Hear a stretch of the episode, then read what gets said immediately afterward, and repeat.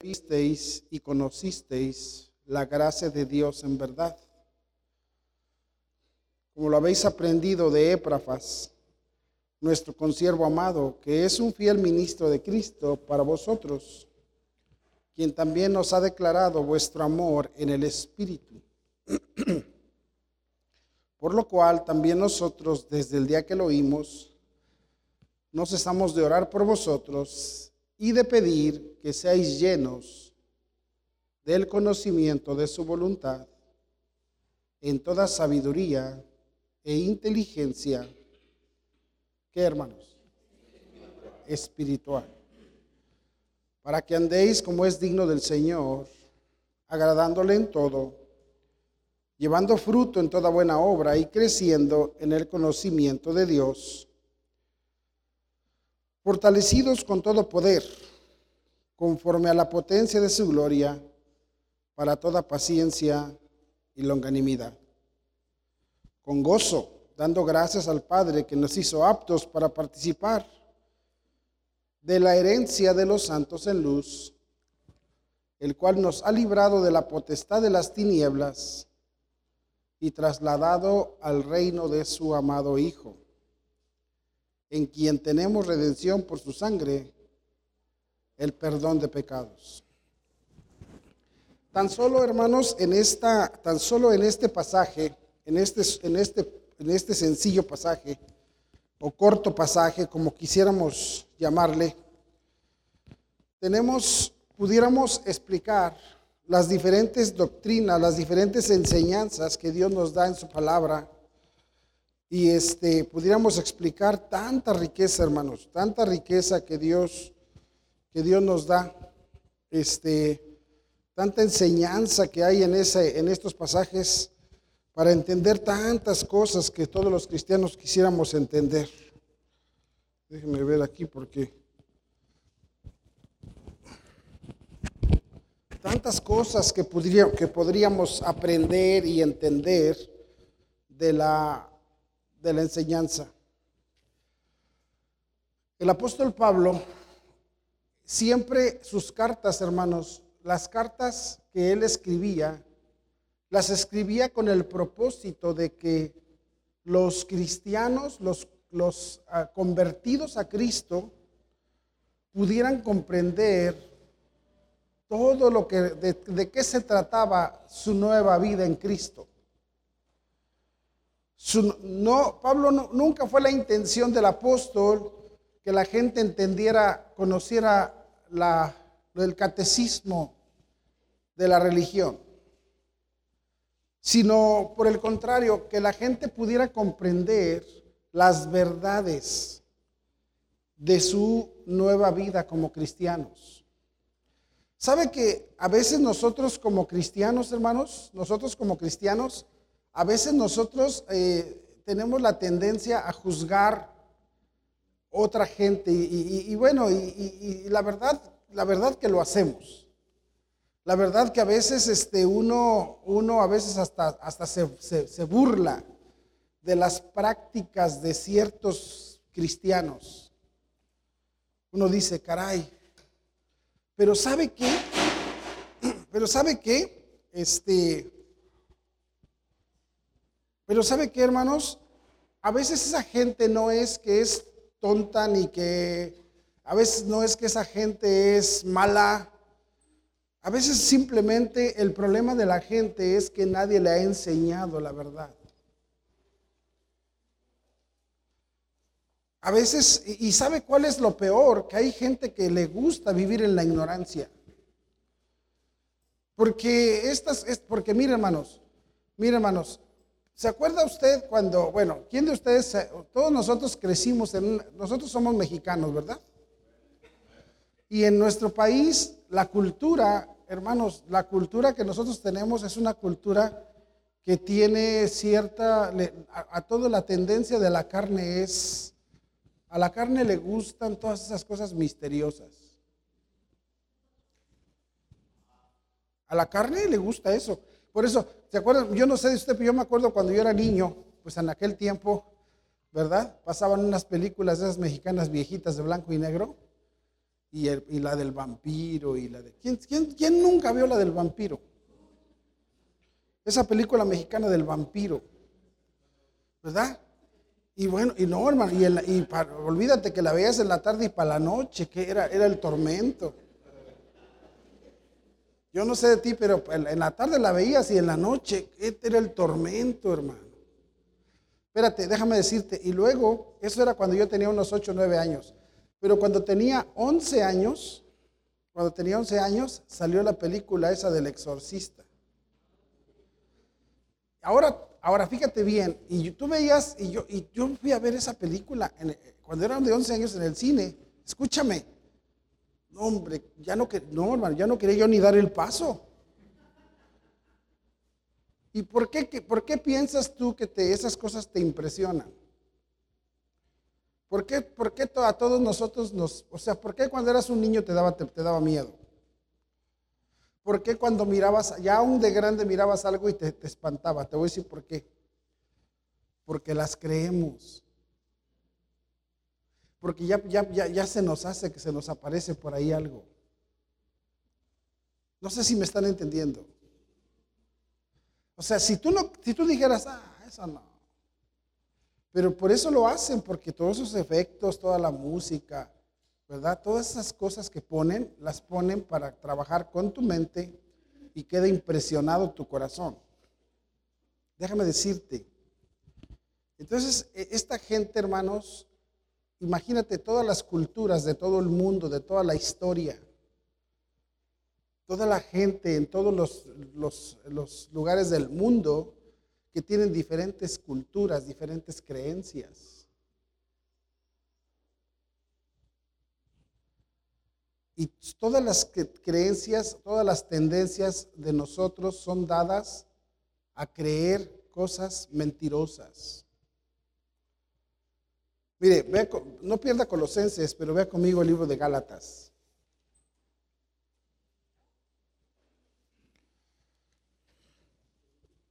El libro de Gálatas.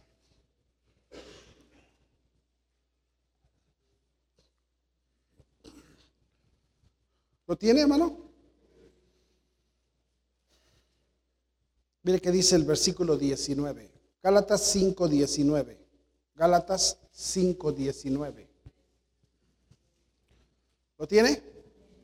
Mire, Gálatas dice, y manifiestas son las obras de la carne. se manifiesta, se, se notan las obras de la gente que está en la carne dice que son, ¿qué son las obras de la carne? Dice adulterio, adulterio. Mire cómo es la que encabeza todas las cosas. El adulterio, fornicación, inmundicia, lascivia. Y luego mire lo que sigue. Dice idolatría.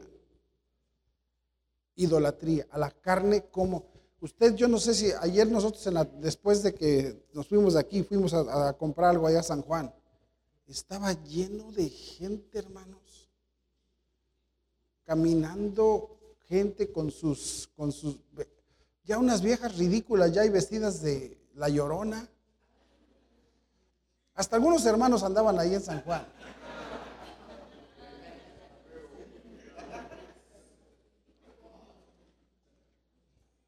Y, eh, no se nos quita esa, no se nos quita esa, esa condición de idólatras. No se nos quita. Nacimos, crecimos bajo las, las tradiciones, las, las, influencias. ¿Me, ¿Me explico? Idolatría. Dice, hechicerías. Hechicerías. Y como todo, mire, todos los que estamos aquí, yo no tengo ninguna duda que todos los que estamos aquí en alguna manera hemos practicado la hechicería. Todos. Todos hemos, sobre todo, sobre todo si tú eres de Veracruz, eres el peor. Los de Veracruz ya son los peores brujos que no hay, que no da más. Amén. Sí, pero, pero, pero no se haga que también los de aquí de Maquisco son igual de brujos. ¿Alguna vez te hicieron una, que, mira, sí o no, te voy a platicar. ¿alguna vez le pusiste, le hiciste una, hiciste, limpiaste al niño con un huevo? Ay, que el niño está bien chilloncito.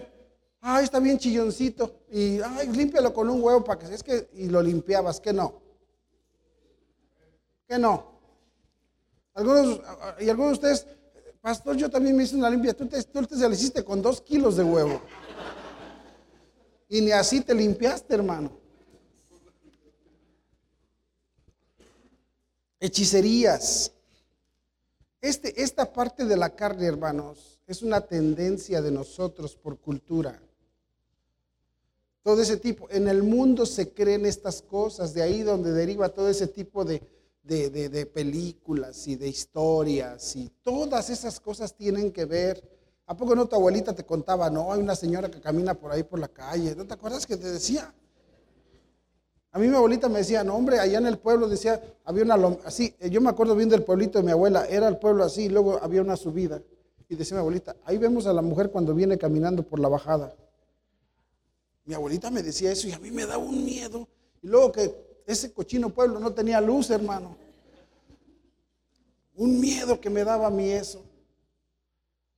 ¿Por qué? ¿Por qué, hermanos? ¿Por, qué, por, qué, me daba miedo? Pues porque lo creía, porque nuestra tendencia, Dios como nos creó, nos dio la tendencia a creer. Pero el problema es, en vez de creer en Él, creemos en todas las tonterías que se nos presentan en la vida. La gente, la gente, Dios nos dio la capacidad de creer. No sé si me están entendiendo. Dios nos creó y hermano, y como nosotros no vemos a Dios, nos dio la capacidad de creer. ¿Me están siguiendo? Pero en vez de creer la verdad, hemos creído todas las mentiras que el mundo nos cuenta. Las mentiras que te contaba tu abuelita, tu mamá. E, esa es la tendencia. Entonces el apóstol Pablo, imagínese hermanos, quiere que los hermanos de la iglesia de Colosenses puedan creer la verdad en el Dios verdadero, porque esa gente estaba embarrada como nosotros de un montón de cosas. Y por eso la carta es, es, se trata de eso, de que ellos puedan abrir su corazón a creer la verdad. Y le dice en el versículo 3, en Colosenses 1.3, siempre orando por vosotros.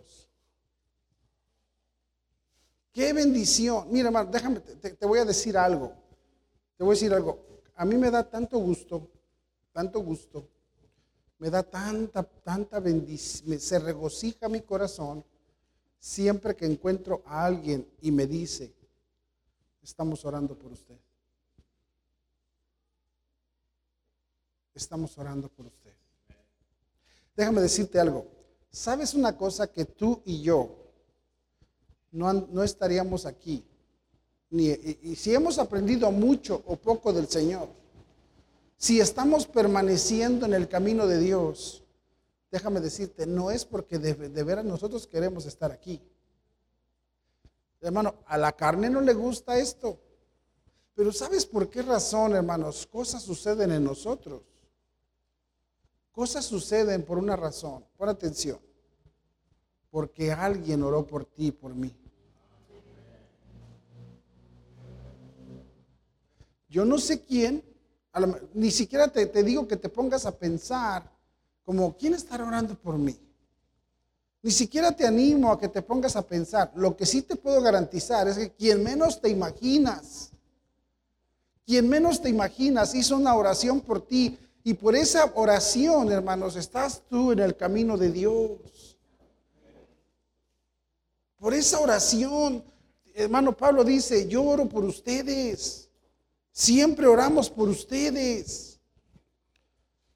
Hoy día tenemos un gran problema con, la gente porque en vez de, mire, déjenme les, explico, la gente, la gente no quiere escuchar. Estuvimos el, viernes en la noche estuvimos en el, en el funeral, se murió la mamá del hermano César. Y estaba, allá murió en, Córdoba, Veracruz, y fuimos al, funeral, allá el viernes en la noche. Y, este, y el hermano César siempre su anhelo, su anhelo tan grande ha sido que su familia conozca a Cristo. Y lo peor es, pero nadie quiere nada. Y él, ¿y cómo, cómo yo lo veo en su, en su necesidad tan grande de que su familia conozca al Señor? Pero nadie quiere nada. Entonces, eh, eh, me acuerdo que él me dijo, fíjese, él me dijo esto. Me dijo, pastor, pues mi, mamá ya está muy, muy, muy, muy enferma. Ya tenía más de un mes la, señora que ya no tenía conciencia, ya estaba sufriendo, se la vivía en una queja. Y el doctor le dijo, ya no hay nada que hacer por la señora. Solamente esperar a que Dios tenga su tiempo.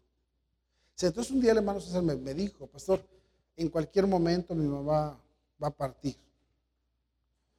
Y yo todavía tengo, me dijo él, y yo tengo un deseo. El día que ella parta, dice, que podamos hacer algo para que mi familia escuche.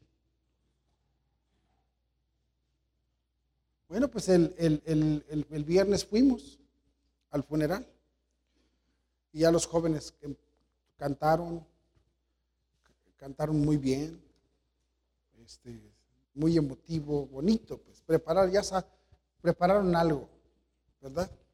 Y ya después yo, yo di un mensaje. Yo di un mensaje. Y, y, varios de los familiares del hermano que yo ya conozco, porque son gente muy educada. Déjeme decirle algo. El hermano tiene familia muy educada, muy amable. No ve usted ningún payaso, nadie que tenga mala actitud. La gente es muy, muy educada, es muy respetuosa. Yo he estado en lugares donde alguien muere, he estado en lugares donde alguien muere y cuando llegamos a predicar, gente literalmente se sale, así como me vale. Ya llegaron estos, ya me salgo. Pero esa familia no es así. Es educada, hermanos. Es atenta. Cuando el hermano les dijo, vamos a tener un mensaje, pase todos así, acá de cuenta como si, es más, mejor que ustedes. El hermano se paró y les dijo, hermano, eh, familia, vamos a tener una, un, un, tiempo para, de funeral para mi madre. Y les dijo, vénganse. Y mire, hermanos, todos bien, bien, o sea, nadie dijo, no, yo no, nadie hizo cara fea, todos así. Y cuando yo empecé a, predicar, mire, todos mirándome, todos. Todos me miraban, todos, ninguno estaba distraído, ninguno estaba indiferente, todos estaban atentos. Y ya prediqué yo un mensaje ahí en el funeral. Y cuando terminé de predicar, enseñé acerca de la necesidad de tener salvación, de creer en Cristo, nada más. Terminé de predicar y dije, si alguien quiere invitar a Jesús a su corazón, nadie. Y luego ya hice la oración, terminé la oración y me salí y cuando me salí, varios se levantaron de los familiares y vinieron a abrazarme y me dijeron, ay, qué bonita enseñanza. A mí no me importa si estuvo bonita. Eso no es lo que yo quería. Lo que yo, la pregunta es, ¿pero crees? ¿Y sabe qué? ¿No? ¿No? ¿No creen? Y por eso, hermanos, ¿y sabe qué? Porque la fe dice la Biblia que la fe no es algo que nosotros tenemos. Mire conmigo Efesios, por favor. Efesios, capítulo 2. Versículos conocidos, hermano. Efesios 2, allá atrásito de Colosenses, Efesios 2, versículo 8. ¿Lo tiene? Mire que dice el 8, dice, porque por gracia sois salvos por medio de qué. O sea, para que tú creas que la salvación no es por obras, sino por un regalo, no por lo que tú y yo hagamos, sino por lo que Cristo nos quiere. Hermano, salvación, tienes que entender algo. La salvación no vino por medio de, de tus actos ni de tu comportamiento. La salvación Dios nos la quiso dar, nos la regaló. Por eso, hermanos, es una bendición saber que yo soy un escogido de Dios a pesar de quien yo era y de quien yo sigo siendo.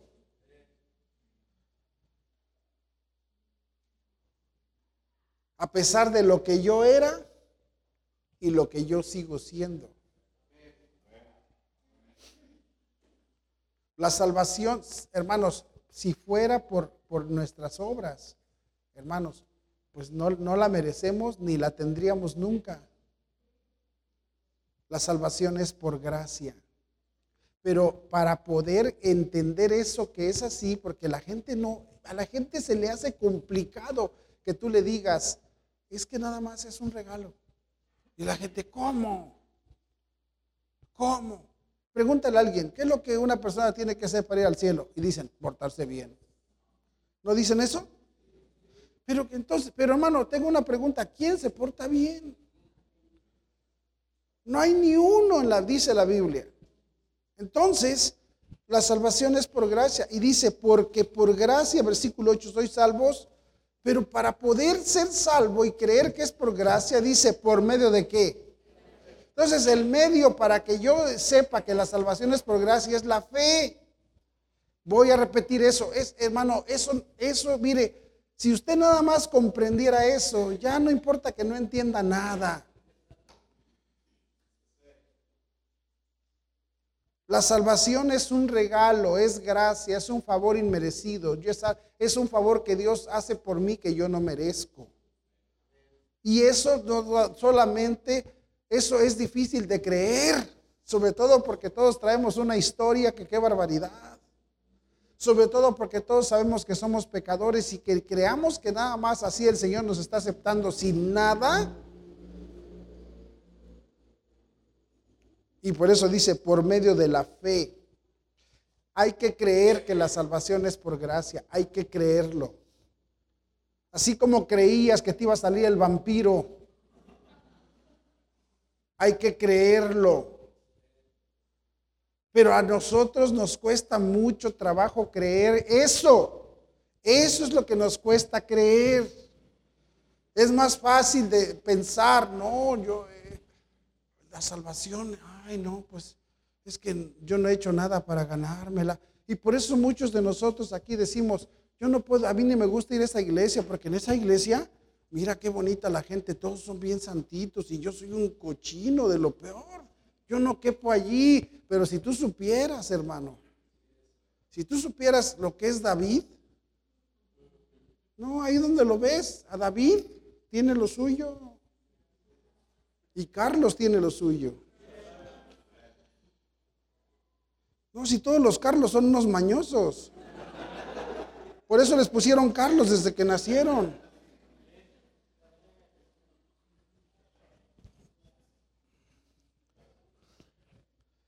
Y dice ahí, ah, porque por gracia sois salvos por medio de la fe. Y mire qué dice, la fe. Entonces hay un medio para, para, hay un medio para creer que la salvación es un regalo, que la salvación es por gracia. Y dice, ¿y esto qué? Dice, pero esa fe no es de vosotros. O sea, en otras palabras, tú y yo no tenemos nadita de fe. Por eso no podemos, por eso se nos hace tan difícil creer que la salvación es por gracia. Dice, esto no de vosotros. Mire que dice, pues es que es don de Dios. La palabra don es la palabra regalo. La palabra don es la palabra regalo. Dice que la fe es un regalo que Dios nos da. Ponga atención, es un regalo que Dios nos da para poder creer que la salvación es por gracia. Las cosas, hermano, que nosotros se nos hace complicado creer, ¿sabe que Nunca vamos a creer. Escúchelo, escúchelo, nunca vamos a creer. Es, nosotros somos, la naturaleza del hombre es incredulidad. Somos incrédulos. Hasta decimos, yo como Santo Tomás, hasta no ver, no creer. Porque somos incrédulos. Nos cuesta. por eso les digo, lo chistoso es que, es que creían, mire, todo lo de afuera lo hemos creído. Fuimos, fuimos, fuimos de todo, fuimos idólatras, fuimos brujos, Algunos de ustedes todavía no se les quita la cara de brujos. ¿Sí? Es más, yo los veo y digo, hermano, deme una sobada porque ando malo. Tiene, tienen cara de que saben sobar.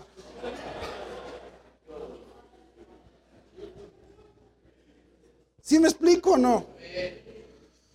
Somos incrédulos, creíamos esas cosas, pero escúcheme, pero aquí viene el problema, creerlo de Dios.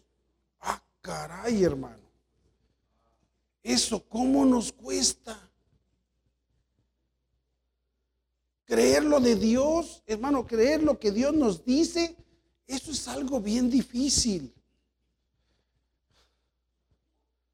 entonces el apóstol Pablo le dice a los hermanos, ¿y sabe usted y yo por qué razón? Hermano, necesitamos entender. Usted va y le dice a alguien, a su, a su vecino, a su pariente, a su familiar, a sus hijos, a su marido, a su esposa. Oye viejita, mira esto. Oye marido, mira lo otro. Oigan hijos. Oye vecino. Oye compadre. Porque muchos aquí tienen muchos compadres, ¿a poco no? muchos de ustedes tienen hartos compadres, hermano. Tú eres el padrino de todo el pueblo, de toda la calle. Y tú vas y le quieres contar algo y ¿qué te dicen? No, ya sácate por allá. Y ahí vienes con tus cosas. ¿Sí o no? Entonces, pero espéreme, el asunto es que tú dices, no, pastor, si son bien duros, pues, pues iguanas ranas, hermano. Así eras tú, ¿a poco no? Y así era yo. O sea, no digas, ay, pastor, mi familia no quiere nada. Tú tampoco querías nada. Ay, no me diga, ay, pastor, usted no conoce, es que son bien idólatras. Tú también eres idólatra. Ay, que son bien pecadores. ¿Y tú qué dónde te quedas? Así éramos nosotros, todos somos así. Entonces el apóstol sabe las tendencias del corazón de la gente y por eso el versículo 3 para que pueda haber esa fe, para que pueda haber esa situación. Versículo 3 dice, siempre. ¿Cuándo? ¿Cuándo es siempre? ¿Una vez a la semana? ¿Cuándo es siempre? A ver, hermano, ¿cuándo es siempre? ¿Todos los días? O sea, Quiere decir que si yo todos los días a las 7 de la mañana oro, ¿ya es siempre? Siempre es siempre. Siempre es siempre. Qué Ahora, imagínate hermanos, qué difícil siempre, dice Pablo, siempre orando por vosotros. ¿Sabe cuál es la razón, hermanos, por la que usted y yo llegamos a creer? No piense que usted es más bueno que alguien y que no, es que yo sí creo, pastor. Es que yo no soy como mi familia, que son bien duros. Yo no soy tan... No es cierto. No es cierto. Alguien oró por ti, hermano. Alguien oró por ti. Alguien le te encomendó a Dios. Yo no sé quién fue, si fue tu madre, si yo le doy gracias a Dios por mi mamá. Ay, yo le doy gracias a Dios por mi mamá yo ya era predicador, yo ya trabajaba en la iglesia como pastor de jóvenes y luego iba a ver a mi mamá y mi mamá me veía, y me decía, ay, Fito, Fito, todavía te falta mucho. Y, yo, yo, ya me sentía, no, hombre, hermano, la gran cosa. Y mi mamá me decía, todavía te falta mucho. ¿Sabe por qué? Entonces yo pienso que porque mi madre me amaba, ella oraba por mí. Y el hecho de que haya bendiciones en mi vida tiene que ver por las oraciones de alguien que te ama, de alguien que le preocupas. Y dice Pablo, siempre, hermano, no dejemos de orar por alguien. Mira, deja de estarle insistiendo y dejarle de meter a Cristo entre los ojos. Algunos de ustedes les hacen empanadas de Cristo, caldo de iglesia. Cállate ya y ponte a orar por esa gente.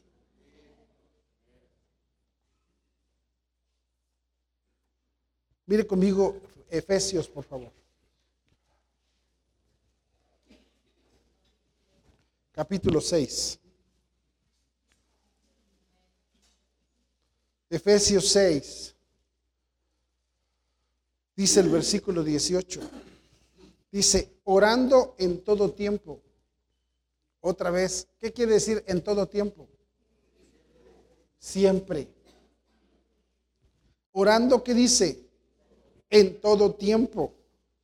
Con toda oración. Qué chistoso. ¿Cómo? Me encanta, me encanta el apóstol Pablo. Dice, orando en todo tiempo, con toda qué. Entonces, hay unos que oran en todo tiempo, pero no oran con oración.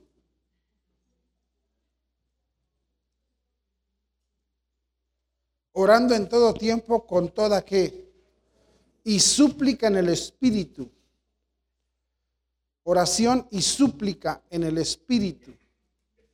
Ahorita vamos a ver eso. Dice, y velando en ello con toda y súplica por todos los santos, orando, velando, pidiendo con toda oración y súplica, suplicando, velando, velando, ¿qué, qué significa velando? Cuando decimos siempre, fíjese qué curioso, pero ¿quién de ustedes alguna vez, pon atención, quién de ustedes alguna vez, tú ves que alguien está endurecido y dices, bueno, he orado, he orado, he orado, pido en la iglesia que oremos, vamos, pero ¿quién de ustedes ha dicho, esta noche no voy a dormir?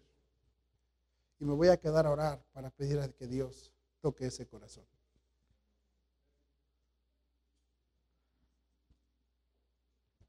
Pastor, es que mi hijo no la agarra. ¿Cuándo te has dicho, esta noche me voy a quedar a velar y le voy a estar pidiendo toda la noche por ese corazón? Algunos de ustedes, sin vergüenzas, ni a la iglesia vienes, te voy a creer que oras.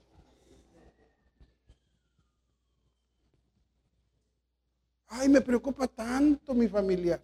Me preocupa tanto. Si te preocupara, hermano, si, mira, si tu familiar dependiera de que tú vengas a la iglesia, tu familiar sería el infierno. Si Dios te dijera, nada más ven al culto, no faltes a ningún culto y voy a salvar a tu familiar. Pobre de tu familiar. Pobre de tu familiar. Sería el infierno. ¿Por qué?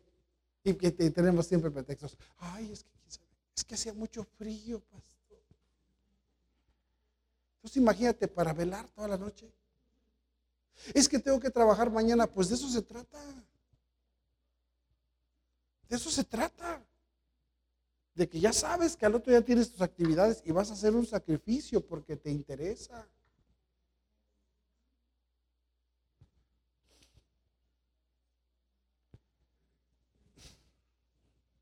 Algunos hasta, algunos hasta dicen, ay, hermanos, yo tengo una petición, oren por mi esposo. Ora tú, ¿qué? ¿A mí qué? ¿A mí en qué me afecta que tu esposo sea un diablo, sea un buena gente aquí? A ti te afecta, ora tú. ¿Me están entendiendo? Como estamos bien pentes, hermano. Qué fácil, oren y yo duermo y ustedes oran. ¿Me entienden? No, el, asunto es, dice la hermano, para que alguien, para que la fe llegue a tu corazón, para que es un regalo, hermano, pero escúcheme bien, pero alguien, ven, yo, no sé, yo no sé. Yo como, por eso ustedes aprecian a la gente que los ha guiado, que ha, que ha sacrificado, que está atrás de ustedes. denle gracias a Dios por alguien que te, que te hiciste. No dejes ir a la iglesia, hermano. Hermano, ve al culto. Hermano, alguien que te persigue, que te insiste, que no te abandona, que no te deja, dale gracias a Dios porque esa persona tiene que saber, antes de insistirte, tiene que saber, Señor, tócale el corazón a esta persona. Señor, mira cómo tiene su vida, mira cómo están batallando. Si ellos te conocieran, las cosas cambiaran. Señor, obra en la vida de esta gente. Yo le doy gracias a Dios por alguien que oró por mí. Yo me acuerdo mi pastor cuando fui salvo, hermanos, la iglesia estaba hasta Texcoco, nosotros vivíamos en Tepito y cada sábado. Me acuerdo que un día, hermano, me acuerdo que un día llegó a la casa y llegó y, tocó la puerta bien fuerte y le abrimos la puerta y me dice, hermano, hermano, hermano Adolfo, déjeme pasar al baño. Yo creo que ya se venía haciendo del baño y ya entró al baño, ¿no? Y ya salió. Y ya nos sentamos y como a los 15 minutos, hermano, voy a usar el baño otra vez.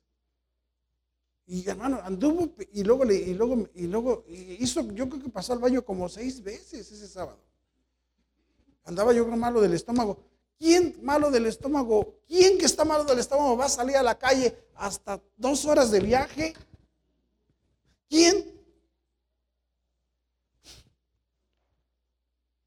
Y luego ese día, hermanos, teníamos pozole. Imagínate con, con diarrea y que te den pozole. Y mi esposa, pues, me, y le serví, pastor, coma con nosotros. Sí, como, y comió pozole. Pues otras seis veces, hermano.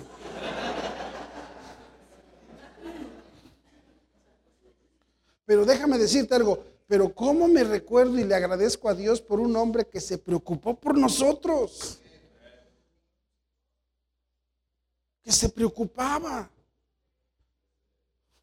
Un día me habla por teléfono y, yo acababa de llegar, de, hermano, yo llegaba de, mis, negocios y mis trabajos, pues yo trabajaba sábado en la noche. Y ese día llegamos como a las seis y media de la mañana. Apenas nos estábamos acostando para dormirnos cuando me, el teléfono. Y bueno, Adolfo, ¿cómo está? ¿Ya listo para venirse a la iglesia? Y yo, Y le dije, y, yo pensé, yo, yo era tan, yo que no quería ser feo, yo apreciaba tanto al hombre que dije, no lo voy a engañar. Y le dije, no, hoy no vamos a ir, pastor. ¿Por qué, hermano? Y le di, ¿y cómo le decía yo? Pues acabo de llegar. Y no me acuerdo ya qué le dije y me dijo, ah, bueno, lástima, me dijo, porque mi esposa se va a quedar con la comida. Lástima que mi esposa se, va a quedar con la comida. Es que como sabía, sabe que vienen desde allá, dijo, les voy a hacer comida a los hermanos. Y yo me sentí bien mal, hermano.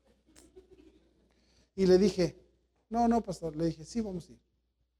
Ya me, ya me, voy y le dije, mi esposa está, le dije, párate, porque sí vamos a ir, sí vamos a ir, sí. No, que la hermana Sochi nos hizo comida. Ay, no me digas, sí, órale, arréglate a los niños y vámonos, hermanos, paramos. Y ahí vamos a la iglesia. Llegamos al culto, escuchamos la predicación, se acabó el culto y me dice el pastor, ahorita nos vamos. Le dije, sí, pastor. Y ya de repente me dice, véngase usted conmigo. Y la, hermana que se vaya con mi esposa. Y ya se va mi esposa con los niños y, y, su hija de él y se fueron para la casa. Y ya me dice, y ya me subo con él en la cara me dice, vamos a comprar la comida.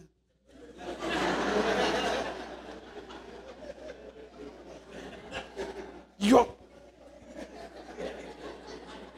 Y yo pensé, pues si yo lo engañé en la mañana, pues él también tiene derecho. Yo lo engañé para lo malo y él para lo bueno. ¿Me está entendiendo? Pero qué bendición por un hombre que se preocupó por mí. Pero espérate, lo, lo más grande de esto, hermanos, es esto.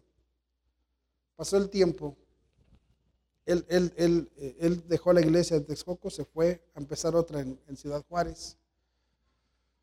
Y cuando llegamos nosotros aquí, que comenzamos la iglesia, yo creo que ya muchos no se acuerdan, pero comenzamos la iglesia aquí, lo invité a una conferencia y él vino.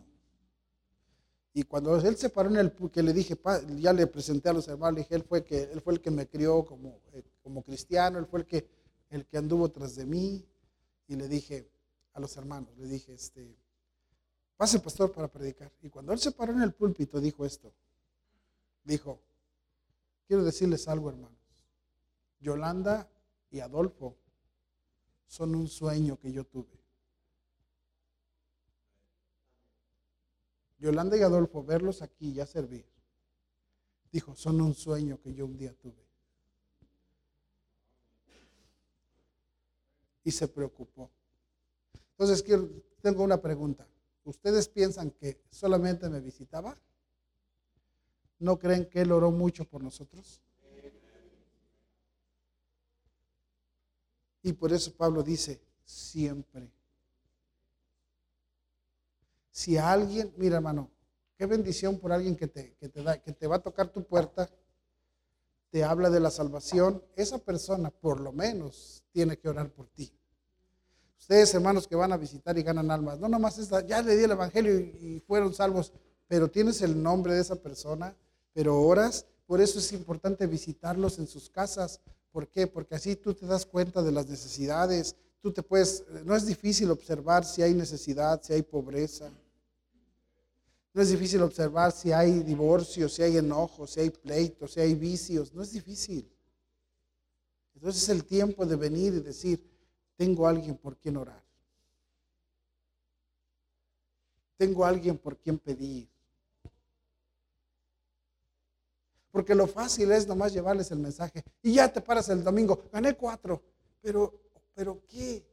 pero estamos aquí porque alguien oró por nosotros. Orar no solamente es orar, como dijo, como dijo Santiago. Mire, vea conmigo Santiago.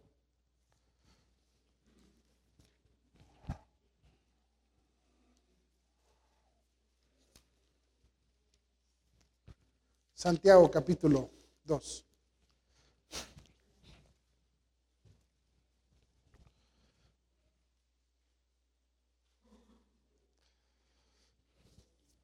Versículo 14.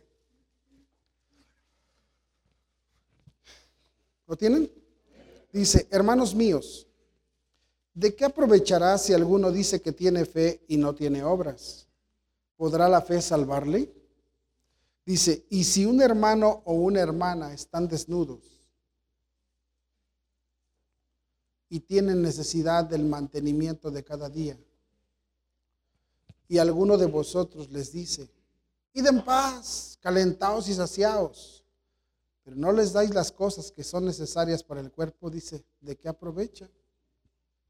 Así también la fe, si no tiene obras, es muerta en sí misma. Dice Santiago, mira, tú dices que eres un creyente, tú dices que eres un ganador de almas. Bueno, te déjame decirte algo. Si tú llegas a ganar almas a una casa y ves que hay una necesidad, y nomás les dices, vamos a orar por su necesidad. Ahora está bien, pero tienes que estar al pendiente.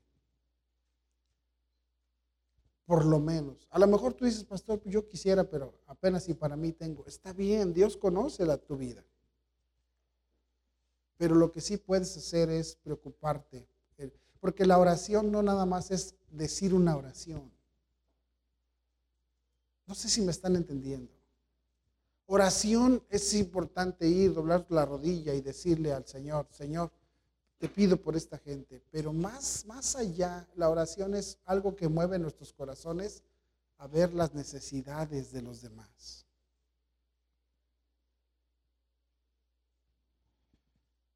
Oración es importante.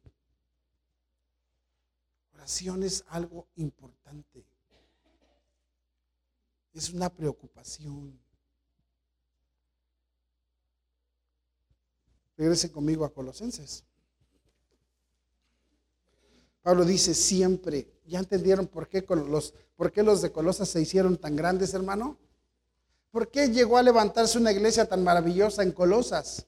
Bueno, número uno, porque el apóstol Pablo fue un hombre que se preocupaba y, su oración y su expresión dice, siempre orando por vosotros, damos gracias a Dios, Padre de nuestro Señor Jesucristo. Habiendo oído de vuestra fe en Cristo Jesús. Le damos gracias a Dios, oramos por ustedes, porque ya nos damos cuenta que ya creyeron. Amén. Pero ¿por qué creyeron? Pues porque alguien se preocupó para que creyeran. ¿Sí me están siguiendo? Hermano, no hay, no hay, mire, no hay forma de continuar. Mire que dice aquí en, el versículo 7, ah, dice, como lo habéis aprendido de Eprafas, nuestro consiervo amado, que es un fiel ministro de Cristo, ¿para quién? ¿Sabe usted que si no tienen a, si la gente no tiene a alguien que esté detrás de ellos, es difícil?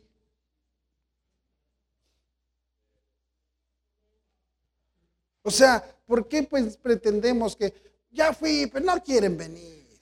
No quieren nada con Dios. Pues ¿cómo van a querer si no hay nadie que esté detrás de ellos?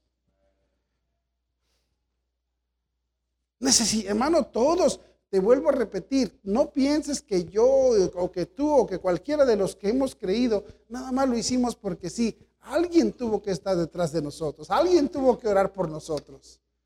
Y Pablo dijo, estos de Colosas son buenos, como dice por ahí el hermano César, son buenos animalitos, son buenas personas. Pero para que ellos sigan adelante necesitan a alguien y les mandó a Éprafas. Éprafas fue aquel, aquel siervo que los, que los fue, dice, es un ministro, es alguien que fue a administrarlos, que fue a ayudarles, que estuvo ahí con ellos, que se preocupó, que eh, anduvo en medio de ellos, que los animó, que los jaló, que los exhortó, que no los dejó. Hermanos, no podemos hacer la obra de Dios si no estamos insistiendo detrás de la gente. Y sobre todo, quien va a hacer la obra en el corazón de la gente es el Espíritu Santo de Dios. Es, cierto, nosotros tenemos que confiar y encomendarlos. Por eso dice, con todo, dice, orando en todo tiempo, con toda oración, en el Espíritu. En el Espíritu. Porque quien convence es el Espíritu. Lo hemos visto en estos jueves pasados, ¿se acuerdan? Es el Espíritu, no nosotros. Y dice aquí, habiendo oído de vuestra fe, versículo 4, en Cristo Jesús y del amor que tenéis a todos los santos. Mire, estos de Colosas fueron, creyeron, fueron salvos y luego, luego se empezaron a tener aprecio unos por otros. Yo, yo hubiera escrito aquí, diría, habiendo oído de vuestra fe en, el, en Cristo Jesús y del amor que tenéis a todos los santos, no como los de Maquisco. Yo hubiera puesto eso. Porque estos sí se querían entre hermanos. No como otros, diría el apóstol Pablo. ¿Me explico? No como otros. El amor que tenéis a todos los santos. Y luego dice el 5. ¿Cuál era la causa de ese amor?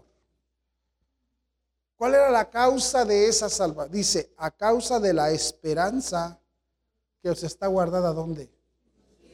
Y esto es importante estudiarlo. ¿Por qué razón, hermanos? Primera causa, porque hoy mire, por ejemplo, si ustedes que son nuevos en Cristo, nuevos creyentes, el, diablo ya sabe que acabas de creer. El diablo ya nos conoce, el diablo sabe quiénes somos, sabe cuando no sabemos nada. Entonces el diablo, cuando ya tú recibes a Cristo como Salvador, los primeros que te van a visitar son los testigos de Jehová.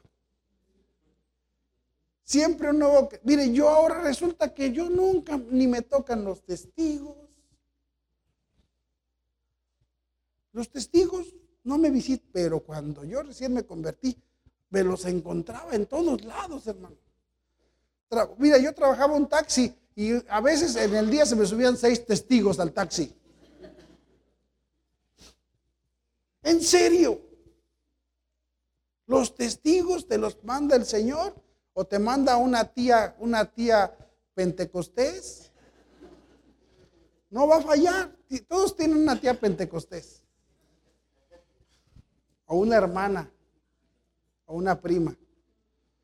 ¿Cuál es el asunto? Dice, a causa de la esperanza que os está guardada, ¿dónde? Porque, porque tú, porque mira, una vez andábamos tocando puertas ahí, en, aquí en una de las calles de abajo, y estábamos, y, venía, y entramos de este lado, y ahí venían los testigos de este lado. Y los testigos tocaban en las casas de acá y nosotros en las de acá. Y de repente, pues ya llegó el tiempo en el que nos, nos juntamos al tiempo. Y los testigos son, son, son se, creen así muy, muy piadosos, pero son bien diablos. Y como el problema, ¿sabes qué? Que el testigo, ¿sabes qué tiene en su cabeza? El testigo dice, estos son cristianos, son ignorantes, no saben nada. Voy a repetirte esto, porque un testigo me lo dijo a mí. Dijo, estos son los hermanos que no saben nada. Tócales la Biblia y no saben nada de Biblia. Entonces el testigo ya sabe eso, trae eso en su mente y te empieza a atacar. Y como tú no sabes ni qué decirle, pues nos dan unas arrastradas tremendas. Y me acuerdo que llegan los testigos, pero yo ya había hablado con un viejillo unos días antes y hasta se enojó y hasta me quería pegar. Porque no solamente tienes que aprender a enseñarles Biblia, pero tienes que aprender a hacerlos enojar. Entonces el, entonces el viejillo, ya cuando entonces ahí venía el viejillo y de repente agarra y se voltea y le dice a otro, me dice, ¿y ustedes qué creen? Me dice uno de los testigos. ¿Qué andan predicando? Me dijo así.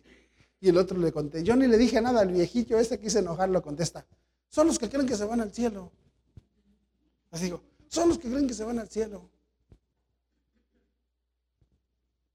Y me dijo el hombre, ¿ustedes creen que se van al cielo? Sí, eso no enseña la Biblia. Y le dije, ¿y si sí que? No, no enseña eso la Biblia. Ay, ustedes dicen que porque Cristo les dijo en la casa de mi padre, le dije, no, no, no, no, no. La Biblia dice que nos vamos al cielo. Y me dijo, si tú me das dos versículos donde dice la Biblia que nos vamos al cielo, yo me hago como tú. Le dije, ¿de bigotes? Y me dijo, de bigotes. Vamos a ver el primero. Vea conmigo primera de Pedro.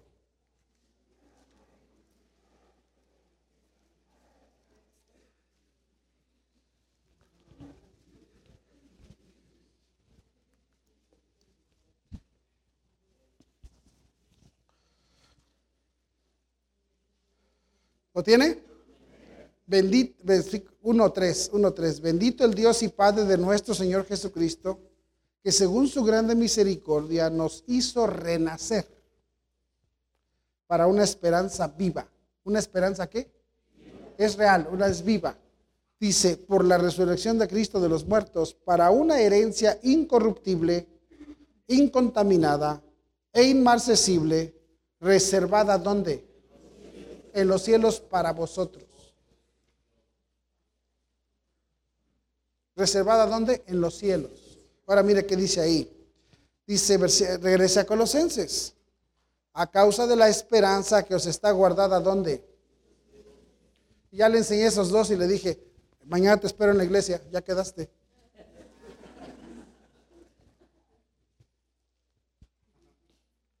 Y si no, entonces eres un triste marica mentiroso que le andas engañando a toda la gente. ¿Sí me están entendiendo, hermanos? Hermanos, hay una esperanza para nosotros. Es una bendición creer. Fuimos salvos, ¿por qué? Porque el Señor nos perdonó, alguien oró y ¿sabe qué? El día, mire, el día, hay muchos aquí que ya no están, pero sabemos dónde están. Hay muchos en, en la familia que sabemos dónde están. Muchos de aquí que han perdido sus familiares. El hermano Manuel García, yo sé dónde está. Amén.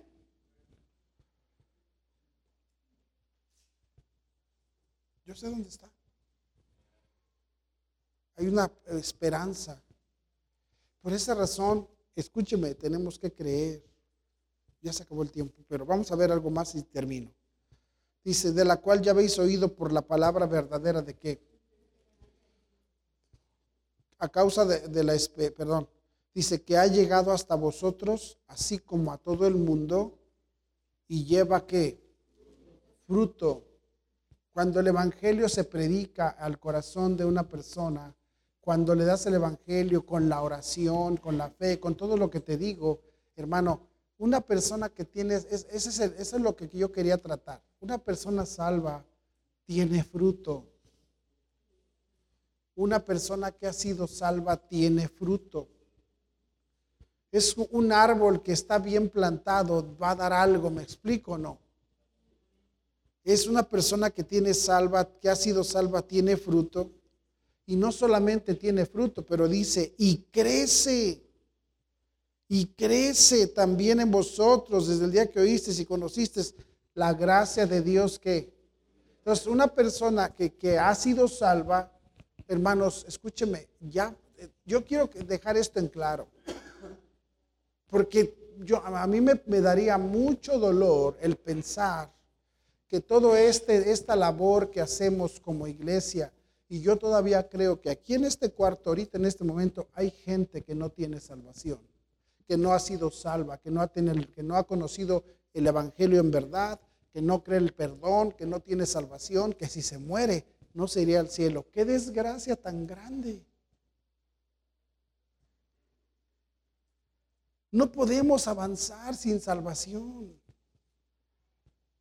La salvación es el cimiento de una construcción.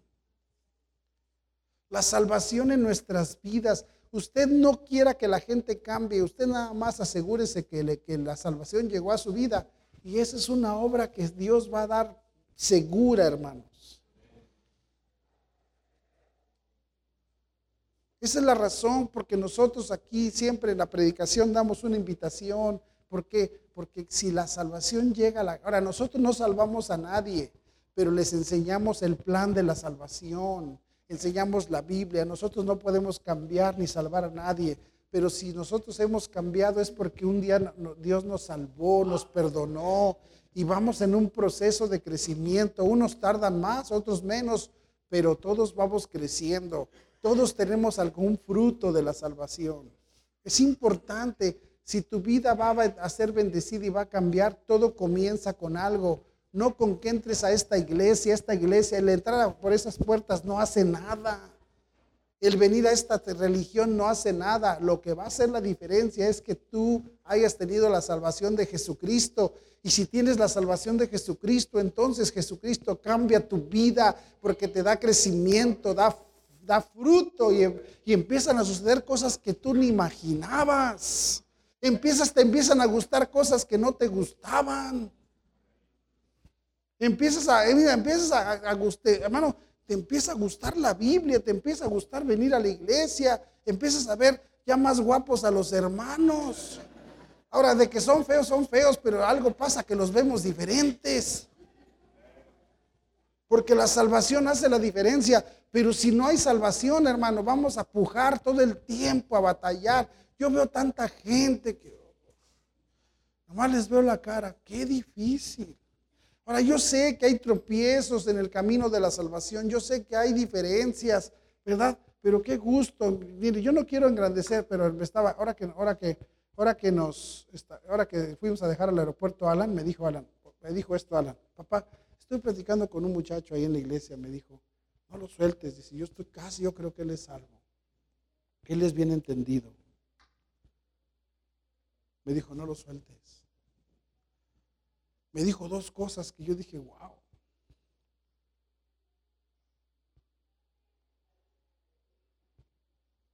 Es importante porque la salvación da, un, da, fruto, da una señal de que hemos conocido. La salvación es importante, hermanos. Qué bueno que alguien oró por mí porque yo no quería nada con Dios. Qué bueno que alguien me insistió porque yo no quería seguir el camino de Dios. Pero un día llegó el punto en el que Dios dijo, ¡pim! Y algo sacudió y algo entendí. Dije, yo quiero, yo sí quiero. ¿Me están entendiendo? Entonces, es importante la salvación. Deje de estar pensando en, deje de brincarse los pasos. Deje de brincarse los pasos y asegúrese que la persona a quien usted ama, que quiere que cambie, tenga salvación. porque la salvación es la base de cualquier, cualquier crecimiento. Si hay salvación, hay esperanza. Yo veo, ¿y este hermano? No, este hermano es bien mañoso. Sí, pero ya fue salvo y tarde que temprano va a dar fruto. Pero Ay, hermana, mi, tu esposo ya fue salvo y tarde que temprano verás nada más qué hombre de Dios va a ser. No te desesperes, porque ya fue salvo. El asunto es cuando la gente no tiene nada de salvación. No dejes de orar. ¿Orar cuánto? Siempre. Siempre. Siempre. Yo recuerdo a mi, cuñado, su esposo, mi hermana Leti. Un hermano, un vil incrédulo, pero orando por más, escúchame, más de 20 años orando por él. Más de 20 años. Y se convirtió al Señor. y recibió al Señor. Y yo sé que yo le caía gordo a mi cuñado.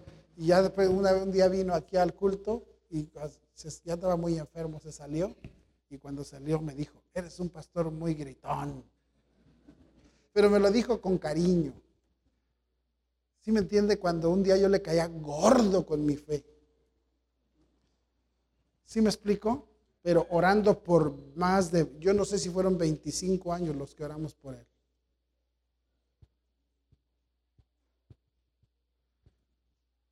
Y se quiebra la piedra, hermano. Ayer estábamos, ayer estábamos, eh, pasando las, unas piedronas de allá para acá. Y pues era difícil mover unas grandototas. Y trajeron los marros, hermano. ¿Sí? Y empezaron nada más a darle.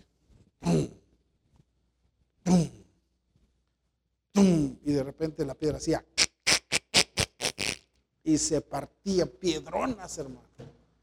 Y, y me, entonces le dije a los hermanos, bien dice la Biblia, no es mi palabra como fuego, dice Jehová, y como martillo que quebranta la piedra.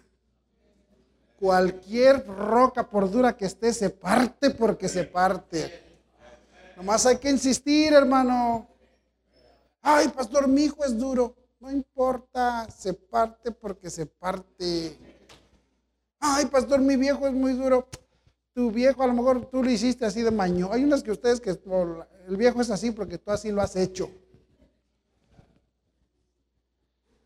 No, nada que ver, pero, pero pégale la pégale pégale al martillo, la Biblia, y verás oración, oración y se va. Nomás cuando oigas un día, ya se partió el sinvergüenza ese. Amén. ¿Sí? Ay, pastor, mi esposa es bien dura. No, así son todas las mujeres. Pero pégale y verás si no. No, le pegues, digo. Con la, digo, con la Biblia, con la Biblia. ¿Sí? Y verás si en un día truena. ¿Sí? Bueno, vamos a, vamos a orar, hermanos. Padre, gracias por este tiempo. Bendice, bendice mis hermanos. Te lo ruego, te lo suplico en Cristo Jesús. Amén.